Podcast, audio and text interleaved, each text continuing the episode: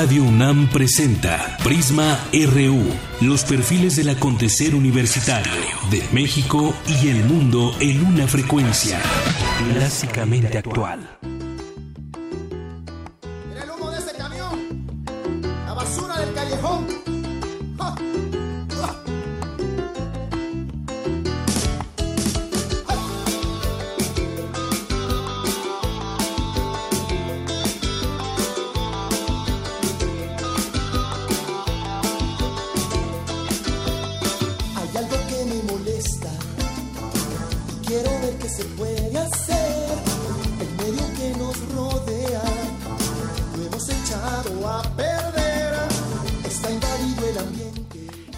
Buenas tardes. La una de la tarde con cinco minutos. Bienvenidos sean todos a Prisma RU a través de Radio UNAM en el 96.1 de FM.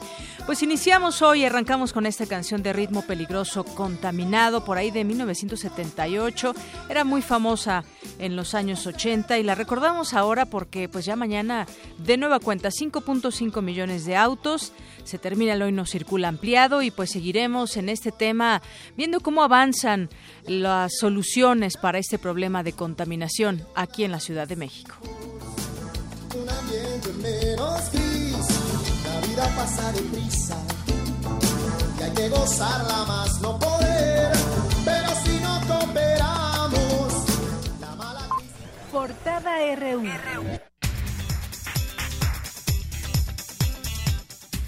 Y arrancamos en la información de hoy por la situación que impera a nivel internacional. Violeta Rodríguez del Villar, académica del Instituto de Investigaciones Económicas de la UNAM, anticipa un semestre complicado para México. En el caso de México, el impacto todavía que el impacto se va a seguir presentando a lo largo del año, sobre todo conforme vayan materializándose las condiciones de la salida del Reino Unido de la Unión Europea y dependiendo de cómo sean estas condiciones, el peso puede seguir devaluándose. Es difícil que se revalúe por varias razones. Está este impacto en, en el riesgo general, en la percepción general del riesgo, pero también está el hecho de que a nivel interno siempre a fin de año se da una mayor volatilidad. Entonces vamos a tener combinados los dos impactos, lo cual puede provocar incluso que el peso llegue a 20 pesos a finales de año. Entonces, bueno, no podemos esperar que haya una verdadera recuperación en estas condiciones de alta volatilidad. Y en España, opinó una académica de la UNAM, que la posibilidad de una tercera elección general en España debería estar completamente cerrada, pues la sociedad, los partidos políticos y el propio gobierno se encuentran agotados. Esto lo afirmó Ileana Cid Capetillo, académica de la Facultad de Ciencias Políticas y Sociales de la UNAM. Yo descartaría esa tercera elección y que lo que están obligados ahorita los principales protagonistas de la política española es entrar a una etapa de negociación en la cual todos estén dispuestos a ceder, porque ese es el problema principal que se ha presentado. Hasta ahora, cada uno de los líderes de los diferentes partidos se ha mantenido firme en su decisión, sin disposición a ceder para llegar a un acuerdo. En la información nacional, Roberto Gil Suart, presidente de la mesa directiva del Senado, pidió al gobernador federal, al gobierno federal, perdón, aplicar la ley para restablecer las condiciones de gobernabilidad en Oaxaca. En tanto, José Antonio Mid, secretario de Desarrollo Social, anunció que a partir de hoy entrará en operación un puente aéreo con el propósito de distribuir alimentos a los habitantes de las regiones del Istmo y costa del estado de Oaxaca. En tanto que en Chiapas la CENTE determinó permitir el paso de pipas de combustible. Sin embargo, resolvió también que mantendrán los bloqueos carreteros y los cierres de puentes internacionales en la frontera de México con Guatemala. Comerciantes de mercados de la capital oaxaqueña y del istmo de Tehuantepec afirmaron que es falso que haya desabasto de alimentos debido a los bloqueos de la. En tanto, Omar Hernández, gerente de Diconsa en el estado, reportó que de las 2.457 tiendas, 1.000 se encuentran surtidas al 70%. El titular de Gobernación, Miguel Ángel Osorio Chong, se reunirá con habitantes de Nochixtlán, Oaxaca. La dependencia precisó que los familiares de las víctimas del enfrentamiento el pasado 19 de junio definieron su agenda y representantes aseguró que el diálogo con la CENTE no se restablecerá hasta que ellos levanten los bloqueos. Eso lo dijo este funcionario de gobernación y Guadalupe Murguía, presidente de la Comisión de Ayotzinapa de la Cámara de Diputados, informó que los padres de los 43 normalistas desaparecidos solicitaron una reunión de trabajo con los legisladores. El encuentro se realizaría la primera quincena de septiembre próximo proponen que se concede el uso de la palabra a los padres de familia, a ocho padres de familia que ellos nos propondrían hasta por cinco minutos. Propondrían también en que instituciones de derechos humanos como son Tlachilolan y Miguel Agustín Pro y un tercero por definir tuvieran también una intervención por el mismo tiempo y pedían que hubiera un intercambio de preguntas y respuestas entre los diputados integrantes de las comisiones convocantes. El gobernador electo de Veracruz, Miguel Ángel Yunes, acusó al Ejecutivo Estatal, Javier Duarte, de la agresión realizada por miembros del movimiento de los 400 pueblos. Al respecto, los manifestantes aseguran que el mandatario electo, junto con el presidente nacional del PAN, Ricardo Anaya y Santiago Krill, interrumpieron una asamblea de ellos para provocarlos.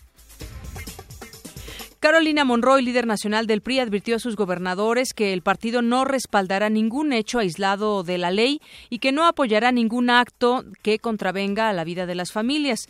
En el mensaje de la lideresa incluyó a los mandatarios salientes Javier Duarte, César Duarte y Roberto Borge, quienes terminan ya su gestión es que el PRI solo estará del lado de la ley. El partido de ninguna manera habrá de respaldar un solo acto u omisión contrario a la legalidad. No habremos en el partido de respaldar un solo acto, un solo dicho, un solo hecho que contravenga el Estado de Derecho. Eh, si bien es jurídicamente correcto, habría que revisar si lo es eh, desde el punto de vista ético. Y este jueves concluye el programa Hoy no circula ampliado tras 86 días de haberse aplicado en el Valle de México. Tenemos a nuestro compañero Toño Quijano en la línea telefónica que nos va a dar un adelanto de esta información. Adelante, Toño. Así es, Yanira, buenas tardes a ti, a nuestro auditorio. Hace unos momentos, autoridades capitalinas anunciaron que los 67 verificentros de la Ciudad de México, con 316 líneas, están listos para comenzar a partir de mañana la aplicación de la norma emergente de verificación vehicular con base en la tecnología OBD2. Muy bien, muchas gracias, Toño. Y más adelante tendremos la ampliación de este tema. Y por su parte, comerciantes dieron un balance de este programa que se aplicó durante 86 días. Mi compañera Virginia Sánchez estuvo ahí. Adelante, Vicky, buenas tardes. Hola, ¿qué tal, Deyanira? Te saludo al igual que al apreciable auditorio de Prisma RU. Luego de 87 días de aplicación del hoy no circula ampliado, la Cámara de Comercio, Servicio y Turismo en Pequeño de la Ciudad de México ofreció una rueda de prensa para un balance. El organismo señaló que las condiciones climáticas asociadas a los contaminantes agravaron las condiciones ambientales en el Valle de México, cuestionaron la amplitud ilimitada del programa, la ineficacia en la capacidad del transporte público, lo que propició gastos no programados para los automovilistas y el descontento social en amplias capas de la sociedad. Sobre los aspectos positivos, habla la presidenta de la Canacope, Ciudad de México, Ada Irma Cruz. Dentro de los aspectos positivos, vemos que la Comisión retomará propuestas puntuales de la Canacope Servitur Ciudad de México, tales como, en primer lugar, incluir en la nueva norma ambiental la verificación del parque vehicular oficial, así como del transporte público que opera, como el Metrobús y autobuses de los corredores que ha implementado. Así también implementar un protocolo de vigilancia en los verificentros a través de patrullas de la Policía Ambiental para que hagan verificaciones aleatorias para comprobar que se cumplan los requerimientos y se evite la corrupción en estos centros.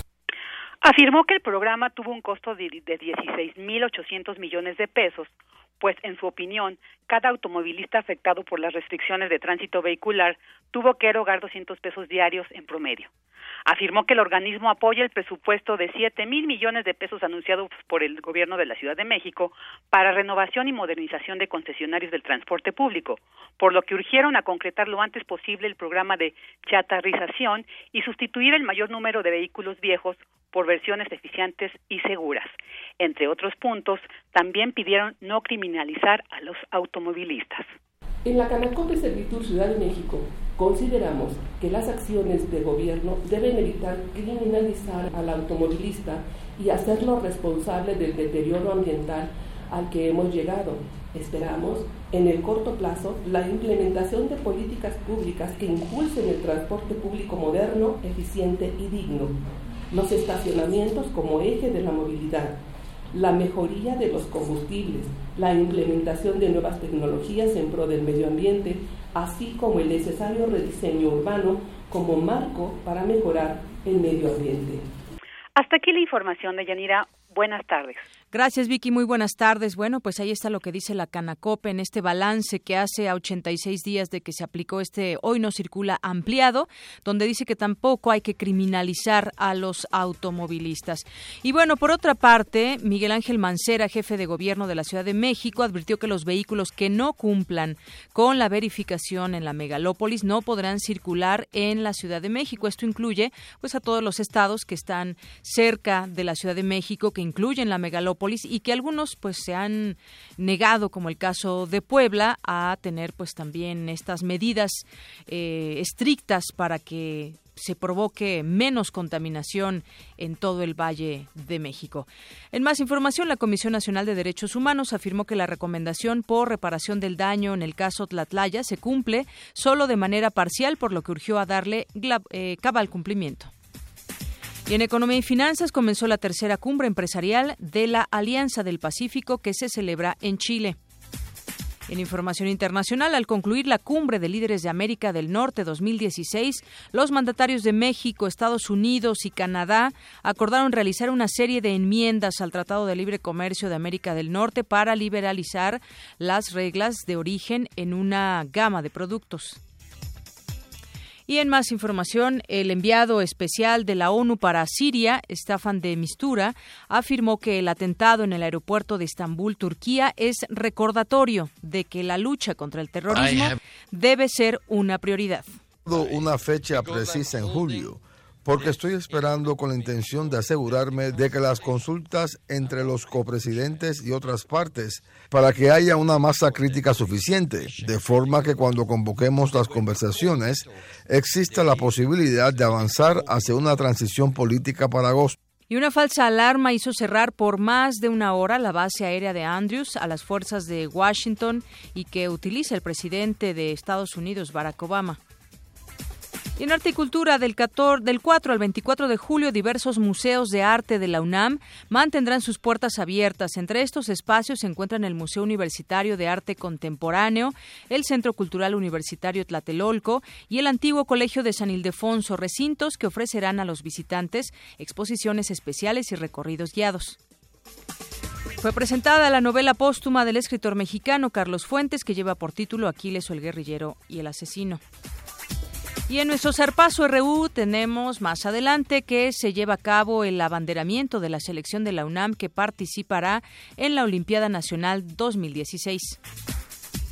Y Chivas dio a conocer los precios para ver la transmisión de sus partidos que van de los 125 a los 2.700 pesos. En más información, Zlatan Ibrahimovic es el nuevo jugador del Manchester United. Y el serbio Novan Dojovic, lo digo bien, gana su trigésimo juego consecutivo en el Grand Slam.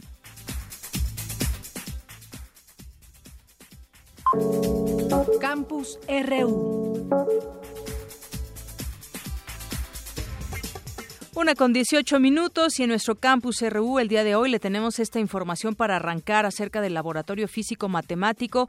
Mi compañero Antonio Quijano nos tiene esta información. Adelante, Toño. Buenas tardes, Yanira, a ti y a nuestro auditorio. En el Centro de Ciencias Aplicadas y Desarrollo Tecnológico, un grupo de investigadores desarrolla un protocolo que busca hacer frente a problemas del ámbito biomédico desde una perspectiva físico-matemática integral. Para ello fue creado un laboratorio integrado por expertos en ciencias físicas, ciencias de la computación e ingeniería, cuyo objetivo es innovar en la imagenología biomédica no invasiva habla su coordinador Crescencio García II. Junto con el Hospital General de México y utilizando eh, imágenes de rayos X y de ultrasonido Doppler, ahora tenemos un protocolo en el cual estamos analizando que eh, pacientes con diabetes mellitus tipo 1 y tipo 2 y podemos identificar que cuando tenemos condiciones de arteriosclerosis eh, en las extremidades, en las imágenes de infrarrojo, podemos establecer que hay una cierta, una cierta comparación, una correlación de patrones. Entonces, una de las ideas que hay aquí es poder canalizar a los pacientes de pie diabético con ciertas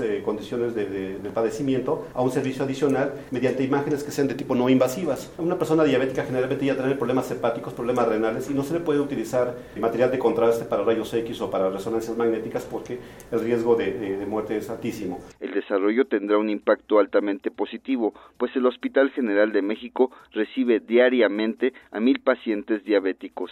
Actualmente, desde 2013 para, para acá, el, este, el SECADET cuenta con una unidad donde hay un espacio que está explícitamente dedicado para ese propósito. Entonces, ahorita, desde el año pasado, desde agosto más o menos del año pasado a la fecha, logramos ya integrar alrededor de 60 pacientes, de los cuales varios de ellos se les están dando seguimiento y este, se les está dando tratamiento acorde, porque sí se les han detectado problemas adicionales. En 2012, este grupo presentó la solicitud de patente y hoy en día la información al respecto es del dominio público.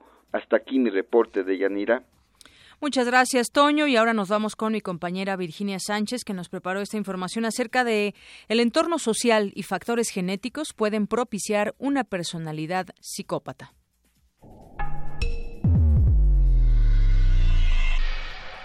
Todos tenemos un sello individual que se manifiesta a través de nuestra personalidad y se desarrolla desde la infancia. Sin embargo, el entorno es un factor tan importante como la información genética. De esta manera se va configurando nuestra salud mental. Si en la primera etapa de vida las emociones se gestan a partir de entornos violentos o existe alguna alteración neuronal, se puede producir una personalidad psicópata.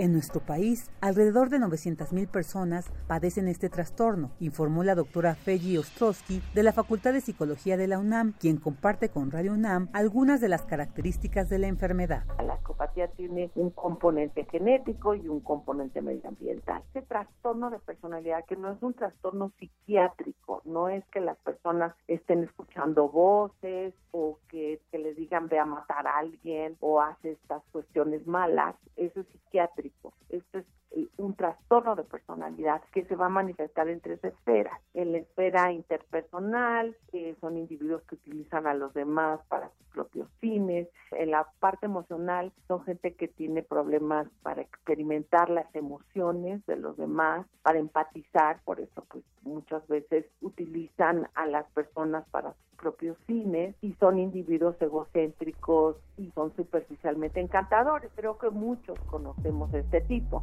La agresividad forma parte de la naturaleza humana, aunque también desarrollamos ciertos inhibidores empáticos que poseemos y que funcionan para reprimir los impulsos. La también directora del Laboratorio de Neuropsicología y Psicofisiología habla sobre esta condición en aquellos sujetos con un nivel de psicopatía. La agresión es inherente al ser humano. Los humanos compartimos con otros mamíferos un sistema biológico para responder agresivamente. Imagínate una loba que no pueda defender a sus críos, igual que una mamá que no defienda a sus críos. Entonces tenemos estructuras cerebrales, sistemas nerviosos autónomos y de tanto periféricos como centrales que nos ayudan a responder la agresión. Pero la violencia es una agresión hipertrofiada, es una agresión que tiene la intención de causar un daño físico, psicológico a los demás. Y entonces ahí encuentras que es que la gente violenta va a tener ciertas características de riesgo individuales, ciertas características de riesgo familiares, riesgos tanto en la escuela como en la sociedad. Y cuando se juntan todas estas variables, tienen estos individuos que, que no es que sean tan frecuentes, pero que ahí están y que son los que causan los peores crímenes contra el ser humano humano. Este trastorno se presenta en todos los medios socioculturales y aunque no existen datos actualizados, se prevé que factores ambientales como el estrés, la angustia y la violencia incidan en el incremento de casos que, de acuerdo con la experta, podría alcanzar hasta el 3% de la población. Para Radio UNAM, Virginia Sánchez. En otra información, un equipo de científicos descubrió datos que explican la evolución del cuello de la jirafa. Mi compañera Cristina Godínez nos informa.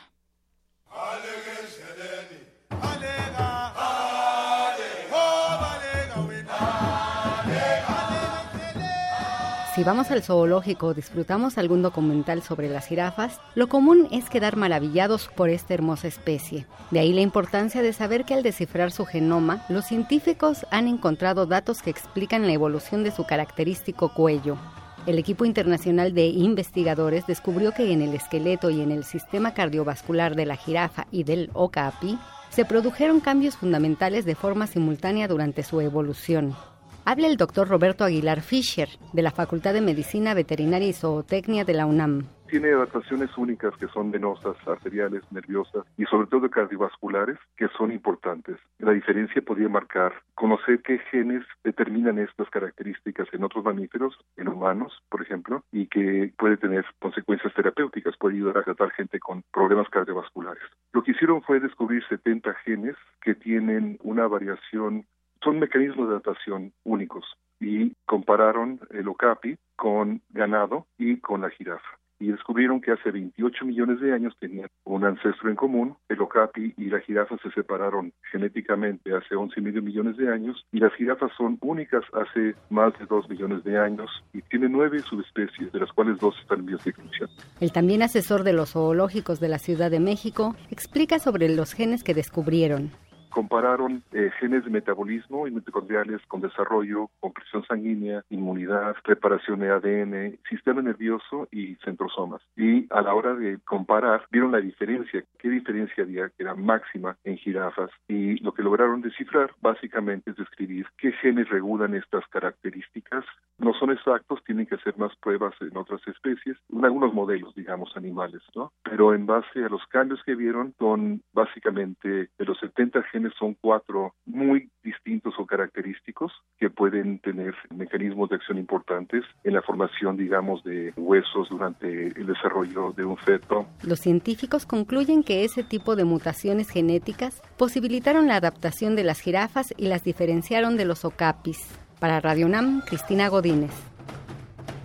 Muchas gracias a mi compañera Cristina Godínez. Es la una con 26 minutos y de regreso vamos a seguir platicando con el doctor José Franco, mejor conocido como Pepe Franco. Esta es la segunda parte de una entrevista que tuvimos con él aquí en Para Perfil Humano. Él es investigador y desde 2012 director general de divulgación de la ciencia. Pero antes de irnos a este corte y regresar con él, le tengo una buena noticia. Tenemos 10 pases dobles para Universum, justamente hablando de ciencia. Y lo único que tiene que hacer es llamarnos al 55 36 43 39 y pedirnos uno de estos 10 pases dobles que tenemos para nuestro auditorio de Prisma RU. Tendrán que venir por ellos entre hoy o mañana, de 10 de la mañana a 3 o de, de 5 de la tarde a 7 de la noche en la subdirección de información. Así que llámenos al 55 36 43 39 y bueno, nuestras instalaciones se ubican aquí en Adolfo Prieto número 133. Vamos al corte y volvemos. Queremos conocer tu opinión. Síguenos en Twitter como arroba PrismaRU. Para nosotros, tu opinión es muy importante. Síguenos en Facebook como PrismaRU. Ingredientes para hacer la pócima de la diversión. Ancas de rana intrépida. Ratones de laboratorio plumas de pollo creativo. Mm, medio litro de carcajadas. Y listo. Revolvemos todo y decimos... ¡Hocus Pocus! Hocus Pocus, la revista de los peques y no tan peques todos los sábados de las 10 a las 11 de la mañana por el 96.1 de FM. Diviértete aquí en Radio UNAM.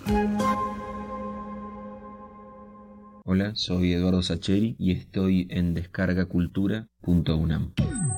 Visita descargacultura.unam y escucha lo nuevo que tenemos para ti. Novedades.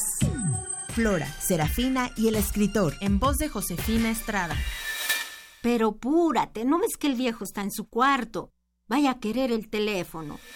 Te recomendamos. Escucha el audio El matrimonio del cielo y el infierno de William Blake. Rintra ruge y sacude sus fuegos en el aire opresor. Nubes hambrientas oscilan sobre el abismo. Estrenos. Y ya puedes disfrutar gratis del curso completo de Sara Sefcovic. Mujeres que escriben. Si como vimos primero se hostigó a las escritoras como a Sor Juana, se las ignoró como a Rosario Castellanos, se las acusó de frívolas y bajas calorías como a las mexicanas de mediados de los años 80. Hoy estamos totalmente otro momento. Todo esto y más a solo un clic. Visita www.descargacultura.unam.mx. Es cultura. Es gratis. Es para todos. Es para llevar. Es de la UNAM.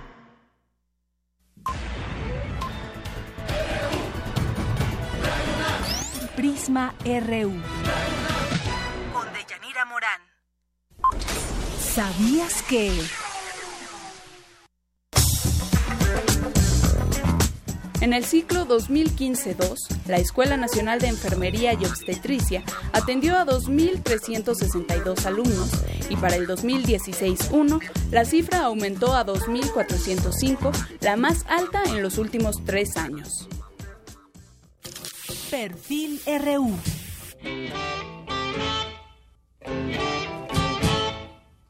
¿Qué, ¿Qué, tan fácil o difícil es enfrentarte a justamente que se den los espacios adecuados para que esa divulgación, ese conocimiento llegue a todas las personas? Pues mira, yo creo que hay muchos retos, este, hay muchísimo camino por andar. El trabajo que ha hecho el grupo, que tenemos un grupo de expertos muy muy bueno el trabajo que han hecho es eh, excelente eh, hemos tenido impacto en la sociedad pero todavía hay un camino muy muy grande por recorrer y si queremos que México tenga un futuro viable, si queremos que México sea un país de, de, de realidades, de oportunidades en el futuro, pues tenemos que utilizar el conocimiento como el faro, como la herramienta para construir las soluciones del futuro.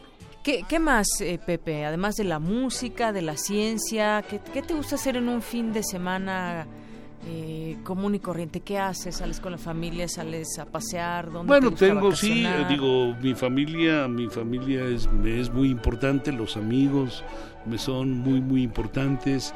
Eh, me gusta el vino, o sea, digo, todos todos tenemos debilidades y, y, pues a mí un buen vino este siempre me ha me ha atraído me, me, me gusta de vinos, mucho me imagino. bueno mira fui director del Instituto de Astronomía durante ocho Sí. años y eh, digamos hay un el, el, el observatorio principal que, que tiene el Instituto de Astronomía está en la Sierra de San Pedro Mártir, en Baja California, y el, eh, el cuartel general del instituto para el observatorio está en Ensenada, que donde seguramente sabes se hace un magnífico vino.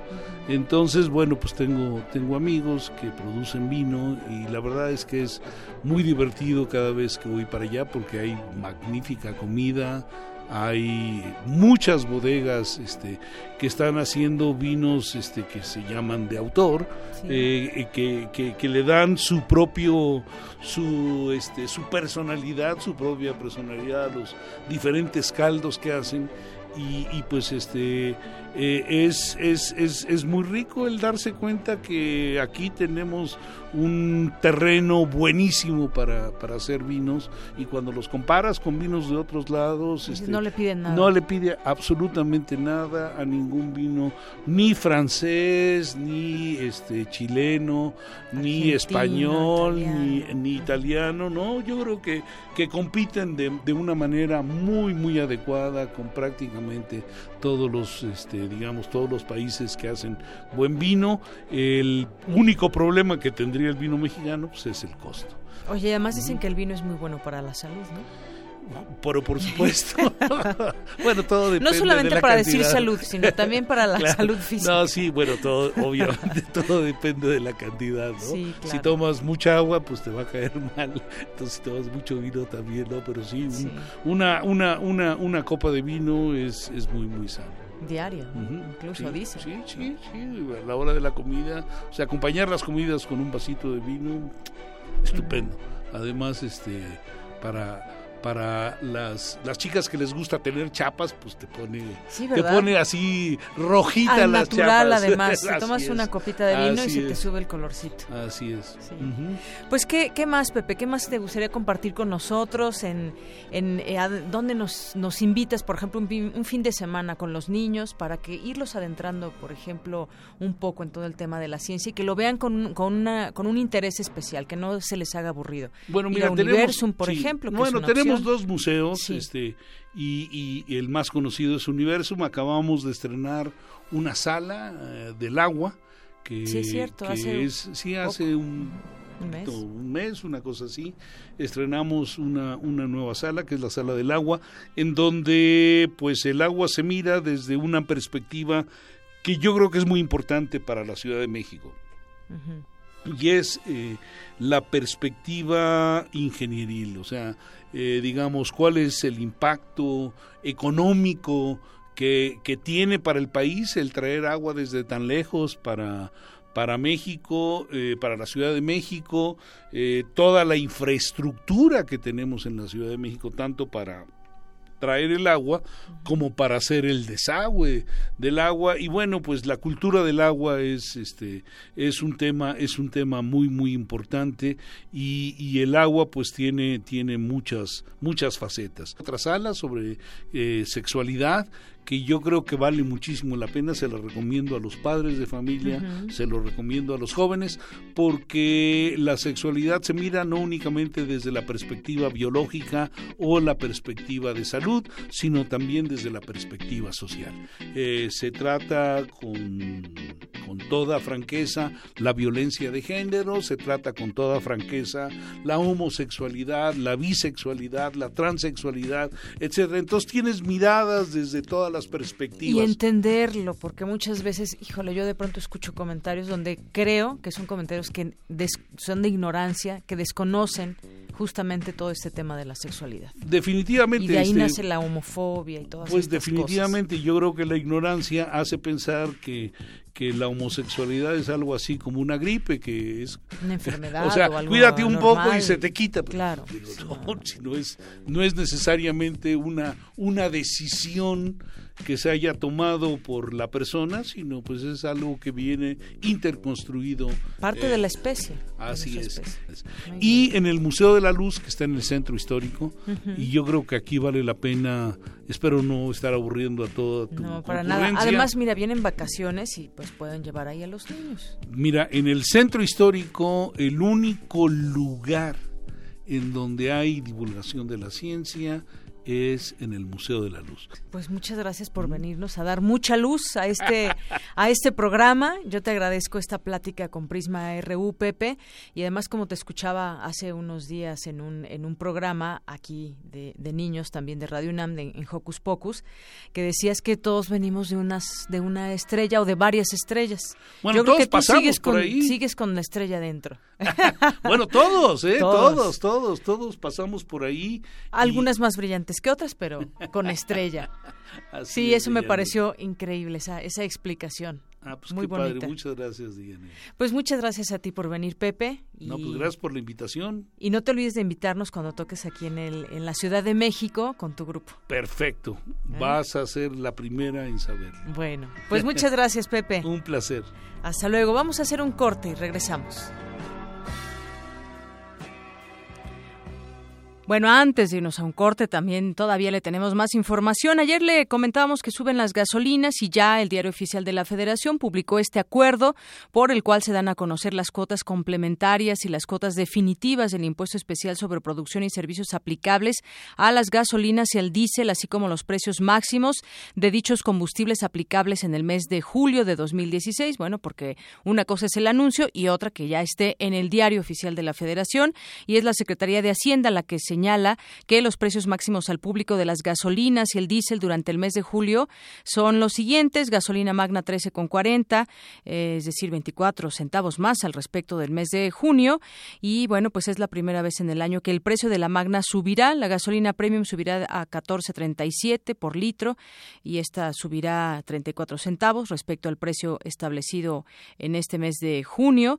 Y el diésel 13,77 pesos por litro. Su precio no fue modificado, según señala el documento publicado en el Diario Oficial de la Federación. Y bueno, pues hay ya nueva verificación, será, se supone, en 15 minutos y no en cuatro horas como se venía haciendo. Y después de que ya termina el hoy no circula ampliado por estos niveles tan altos en la contaminación ambiental, pues hay un balance que se dio por parte de las autoridades capitalinas y mi compañero Antonio Quijano nos tiene esta información. Toño, buenas tardes. Buenas tardes, Deyanira, a nuestro auditorio. Así es, al ofrecer una conferencia de prensa en las instalaciones del C4, Tania Müller, secretaria del Medio Ambiente de la Ciudad de México, anunció que los 67 verificentros capitalinos con 316 líneas se encuentran listos, pues mañana comenzará la aplicación de la nueva norma emergente de verificación vehicular con base en la tecnología OBD2. El proceso no dura más de 15 minutos. Explicó que este es un sistema integrado al vehículo que le permite diagnosticar el funcionamiento de los monitores relacionados con el control de las emisiones vehiculares. Escuchemos a la funcionaria. Monitorea el sistema de eficiencia del convertidor catalítico, el monitor del sistema de combustible, el monitor del sistema de, detección de sensores de oxígeno, entre varios otros. Entonces, todos los vehículos que cuenten con OBD2 podrán o se verificarán con OBD2. Si hubiera un caso en que no se puede verificar o no se puede hacer lectura del OBD2, pasa a dinamómetro. Para el holograma cero deberán aprobar la lectura del OBD2 y no rebasar los 250 partes por millón de óxidos de nitrógeno. Al respecto pudimos conversar con el doctor Héctor Riveros del Instituto de Física de la UNAM, quien desestimó la utilización de la tecnología OBD en el proceso de verificación de emisiones. Escuchemos al investigador.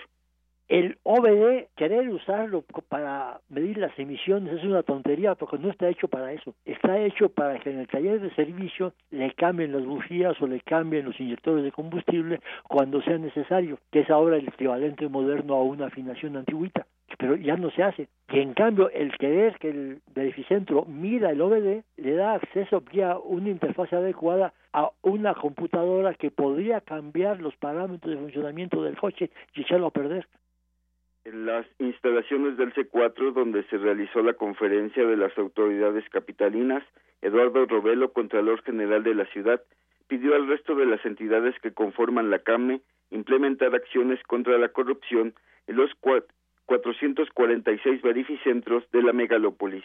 Escuchemos al funcionario. Exhortar en nombre de la Ciudad de México a todos los órganos de control interno de los estados que integran la CAME para que de manera conjunta llevemos auditorías que permitan trazar políticas comunes y homogéneas de control con la finalidad de prevenir la corrupción. La Ciudad de México será muy escrupulosa en la aplicación de esta nueva norma. Hay que recordar que el gobierno de la Ciudad de México ha insistido al gobierno federal en la necesidad de incorporar a los titulares de las secretarías de comunicaciones, del medio ambiente y de salud a las acciones de la Comisión Ambiental de la Megalópolis, sin que hasta ahora haya recibido respuesta alguna. Hasta aquí mi reporte de Yanira. Muchísimas gracias, Toño. Hasta luego. Hasta luego. Bueno, pues también una reacción al respecto de lo que se está informando de parte de las autoridades por parte de un académico de la UNAM. Y nos vamos a habituar ahora a este sistema nuevo, OBD2, donde dicen ahora este sistema será más rápido, no permitirá actos de corrupción. Pero vamos a escuchar lo que dijo la gente al respecto, al respecto de este tema. ¿Sirvió o no sirvió este hoy no circula ampliado durante todos estos meses? Adelante.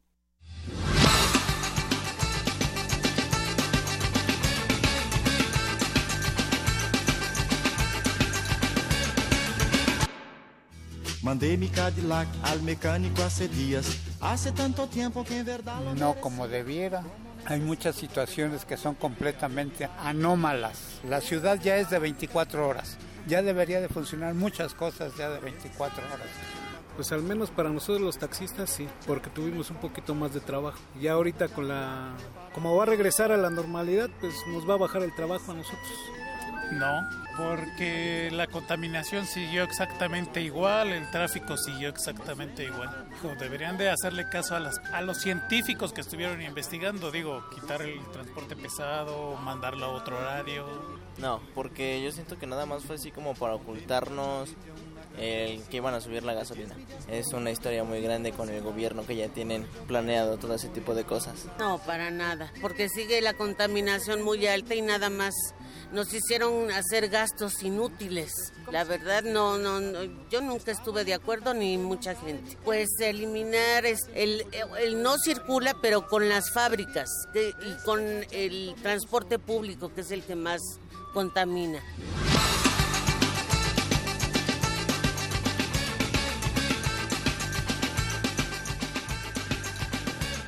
Bien, pues ahí lo que opina también la gente al respecto de este hoy no circula ampliado. El caso es que las autoridades dicen que este programa emergente que termina hoy logró reducir 40% de las emisiones de contaminantes, pero aseguró que si se asegura que si el Valle de México rebasa 150 puntos y mecas se decretará fase 1 de contingencia. No es que nos despidamos del todo de ese hoy no circula. Y bueno, pues ahora me voy a enlazar con mi compañero reportero Jorge Díaz que nos tiene información al respecto de esta reunión que va a haber ahí en gobernación con los familiares de las personas que fueron muertas o que fueron heridas allá en Nochixtlán como parte de este de este tema de la y de este tema de, de la reforma educativa donde no acaban de ponerse de acuerdo. Cuéntanos, Jorge, muy buenas tardes. ¿Cómo estás, Yanira? Muy buenas tardes. Yo me encuentro ya aquí en la Secretaría de Gobernación, en donde Aproximadamente en unos 15 minutos habrá una reunión, como tú lo comentas, los familiares de los eh, de las personas que resultaron muertas y heridas allá en Ochistlán, Oaxaca, y una reunión que será a puerta cerrada en el Salón Juárez de esta Secretaría de Gobernación ubicada al norte de las instalaciones de la dependencia y al final eh, habrá posiblemente una eh, rueda de prensa con el secretario de Gobernación, Miguel Ángel Osorio Chong, quien estará presente en esta reunión. Se tiene planeado que ingresen alrededor de 20 o 30 personas que el día de ayer estaban convocadas a una reunión justamente con el titular de, de la política interna del país y que se suspendió para hoy a las 14 horas. En los alrededores de la Secretaría de Gobernación de Yanira, te comento rápidamente, existen unas vallas por parte de la Policía Federal eh, y que eh, llegan hasta Avenida Bucareli y mm, prácticamente hasta la Avenida Fray Servando Teresa de Mier. Sin embargo, sí hay circulación sobre las calles de Atenas, sobre Bucareli, desde lo que conocemos como el reloj chino hacia el sur de la ciudad, la calle de Abraham González con circulación normal. Esto es, las vallas están aproximadamente a 200 metros de donde se, donde se encuentra el Palacio de Codián. Nosotros estaremos aquí al pendiente, mm, muchos compañeros de los medios de comunicación esperando la llegada de los familiares de los afectados de Nochistlán. Aún no hacen su arribo, se espera que lo hagan eh, vía terrestre, esto es a pie, eh, ya sea por la entrada de Bucareli o por la entrada de Abraham González. Por, por lo pronto, el reporte que yo te tengo y cualquier contingencia te la estaré reportando. Muchísimas gracias, Jorge. A ti, Deyanira. Muy buenas tardes. Bueno, pues vamos a ver qué deriva de esta reunión. Por lo pronto, pues el discurso parecería todavía el mismo de ayer que se ha manejado, que levanten los maestros el bloqueo para que continúe también el diálogo con la CENTE. Y además, eh, no será restablecido este diálogo, dice ya tajante el secretario de Gobernación, hasta que el magisterio no levante los bloqueos y no estén en las condiciones listas para poder hacerlo, es lo que dijo el secretario de Gobernación. Por lo pronto, la sección 22 de la CENTE acuerda seguir el diálogo con la Secretaría de Gobernación, pese a esta petición que hace la propia Secretaría. La Asamblea Estatal de la sección 22 de la CENTE, eh, pues acordó hoy, esta madrugada, continuar con las mesas de diálogo con la Secretaría de Gobernación. Sin embargo, pues este máximo órgano de dirección convino también en mantener los bloqueos. Ya hay una respuesta de la propia Secretaría de Gobernación donde dice que eh, se llega ya al límite del proceso de negociación y asegura que si no hay opción se cuenta con las atribuciones necesarias para liberar accesos que impiden el abasto de productos en los estados de Oaxaca y Chiapas principalmente, cuidando, dicen los protocolos, para no, no generar violencia en estos lugares.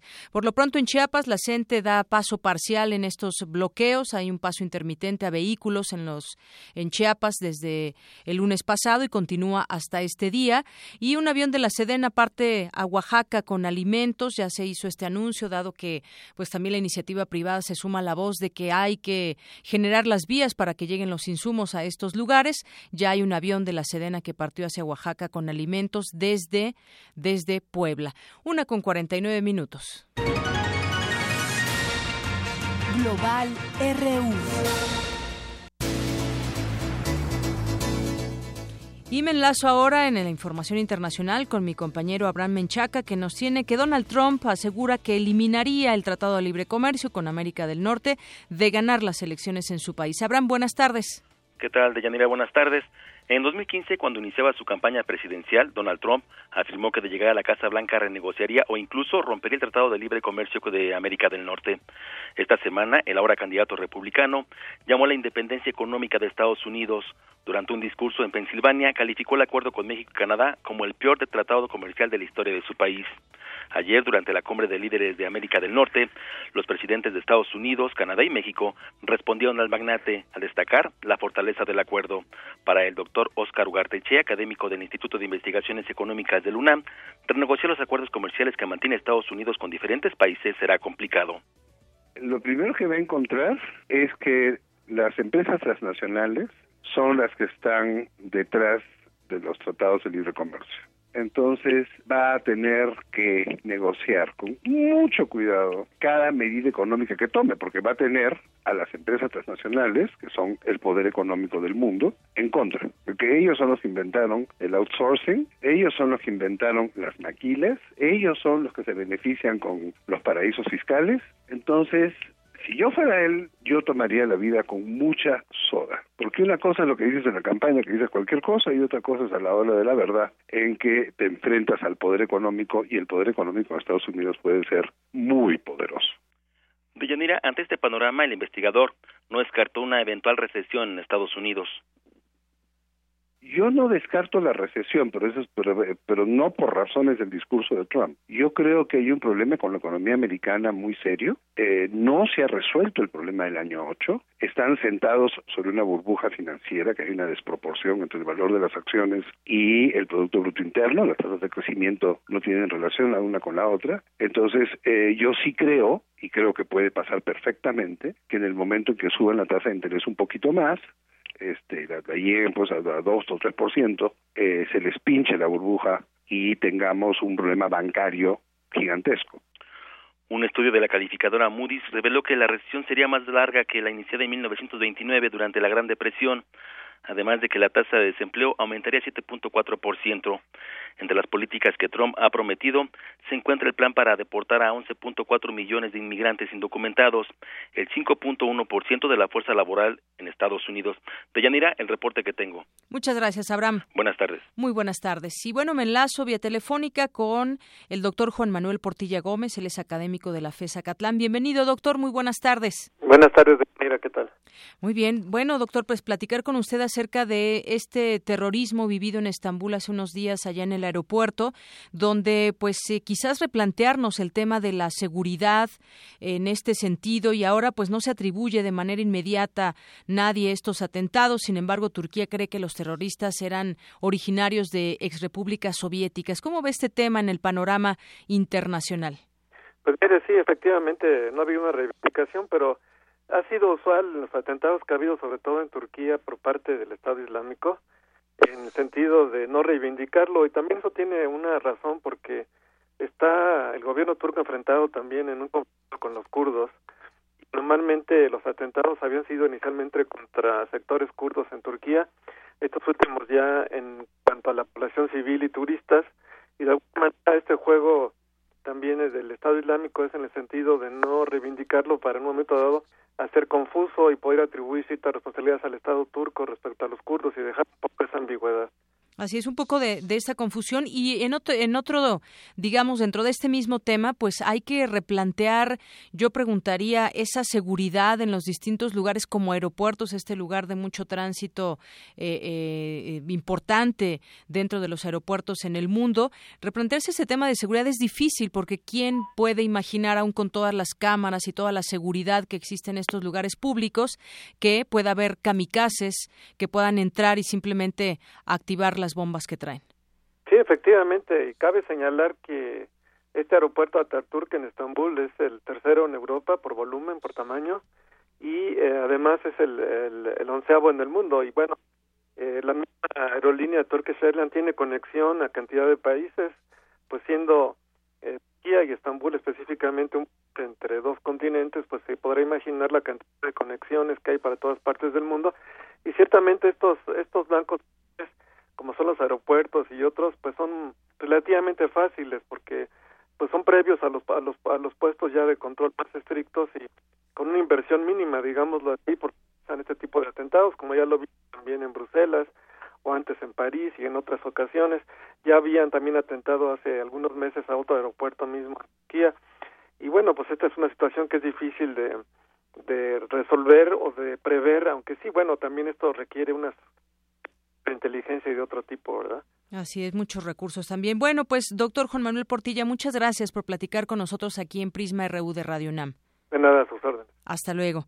Muy buenas tardes. Bueno, y pues rápidamente en información internacional también hubo una confusión. Un ejercicio militar se confunde con un tiroteo en la base aérea de Air Force One en Maryland, esta base aérea de Andrews situada a las afueras de Washington y que utiliza el presidente de Estados Unidos Barack Obama para sus viajes oficiales, reabrió sus puertas tras una falsa alarma de tiroteo. Al parecer se confundió un ejercicio militar con un tiroteo justamente. Arte y cultura. Yeah.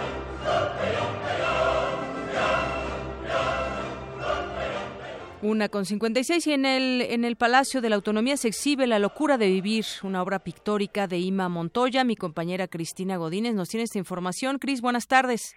Buenas tardes, Deyanira. En el marco de los 400 años de la muerte de Miguel de Cervantes Saavedra, se exhibe el Quijote, La locura de vivir, de la artista española Ima Montoya. La muestra consta de 15 óleos en los que la pintora propone una lectura contemporánea de la obra más representativa del Manco de Lepanto. Para la artista plástica, El Quijote es una lectura vigente, con temas universales y que causa emoción en quien la lee de un chico de 18 años es un ladrillo, no es un ladrillo. Es un libro atemporal que tiene cosas súper divertidas, que trata lo que es el miedo a enfrentarte a lo desconocido, que trata que es el, amor, trata la locura, trata temas que son universales, que siguen vigentes. Y aparte que el protagonista de esta historia es un pobre hombre que le palean. O sea, es un hombre, pero que el tipo se levanta y sigue hacia adelante. Que, quiero eso, que la gente se anime, que lea, que lea un poquitín, que quite prejuicios de que, bueno, que es un ladrillo y que lo disfrute y que se ría mucho, porque es muy divertido. En la muestra, Montoya combinó la lectura del clásico de las letras españolas con sus vivencias personales.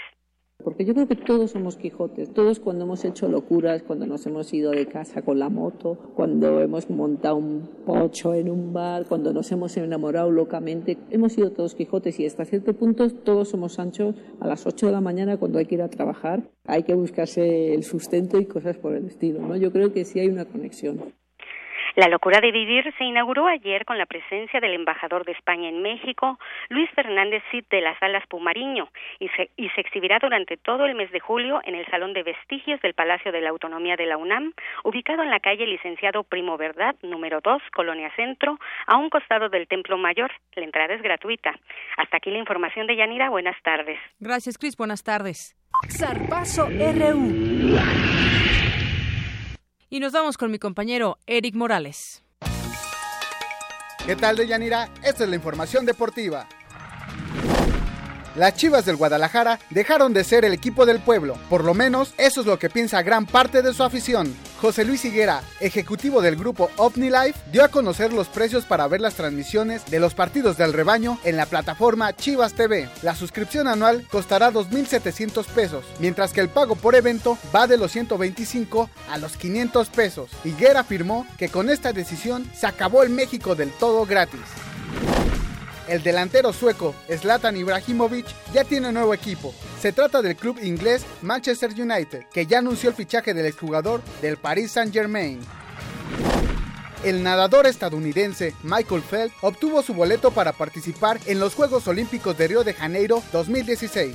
El atleta, que competirá en los 200 metros mariposa, es el primero a nivel mundial en asistir a cinco Olimpiadas.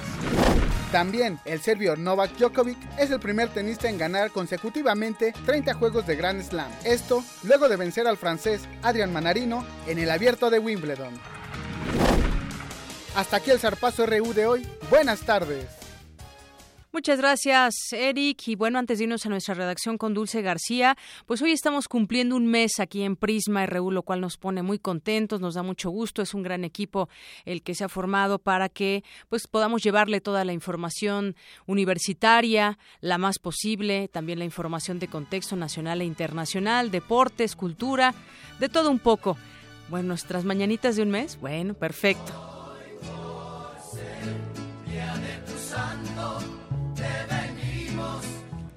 El santo de Prisma RU. Bueno, pues ya casi nos vamos. Antes, Dulce García, adelante, buenas tardes. Bueno, en lo que está dulce les digo rápido los ganadores que se ganan un pase doble para Universum. Están Emanuel Aranda Salazar, Luis Ángel Romero García, Alejandro Carabias Pastor, Enrique García Ramos, Héctor Padilla Medina, Tomás Jiménez Mascareñas, Gustavo Roa Rodríguez, Silvia Sánchez Salas y Marisol Adame Adame. Tienen que venir aquí entre hoy y mañana por su pase doble a recoger estos, eh, estos boletos para Universum entre 10 y 3 de la tarde o 5 y en la Subdirección de Información, aquí en Adolfo Prieto, número 133. Ahora sí nos vamos contigo, Dulce, adelante. Deyanira, buenas tardes a ti y al auditorio. El Banco de México incrementó en medio punto la tasa de interés interbancaria a un día para situarse en 4.25%. La acción busca detener la depreciación del peso. El Senado respaldó las medidas anunciadas para desalojar a los integrantes de la CENTE que mantienen bloqueos en Oaxaca. La Cámara Alta consideró que el conflicto debe resolverse por la vía legal. En el Congreso de Veracruz se dio un revés a la intención de nombrar al fiscal anticorrupción. La propuesta no logró el respaldo de las dos terceras partes de los 50 legisladores. De Yanira, hasta aquí la información. Muchas gracias, Dulce. Y pues nada más agrego, hay un bloqueo también de la CENTE ya en carreteras de Michoacán en rechazo a la reforma educativa y los descuentos a profesores faltistas. Nos vamos. Mi nombre es de Yanira Morán y en nombre de todo este gran equipo le deseo que tenga muy buena tarde y lo esperamos mañana en punto de la una nuestra realidad. Y sé que juntos podremos hacer más bella esta ciudad. Y hay algo que me molesta. Y quiero ver qué se puede hacer. El medio que nos rodea lo hemos echado a perder.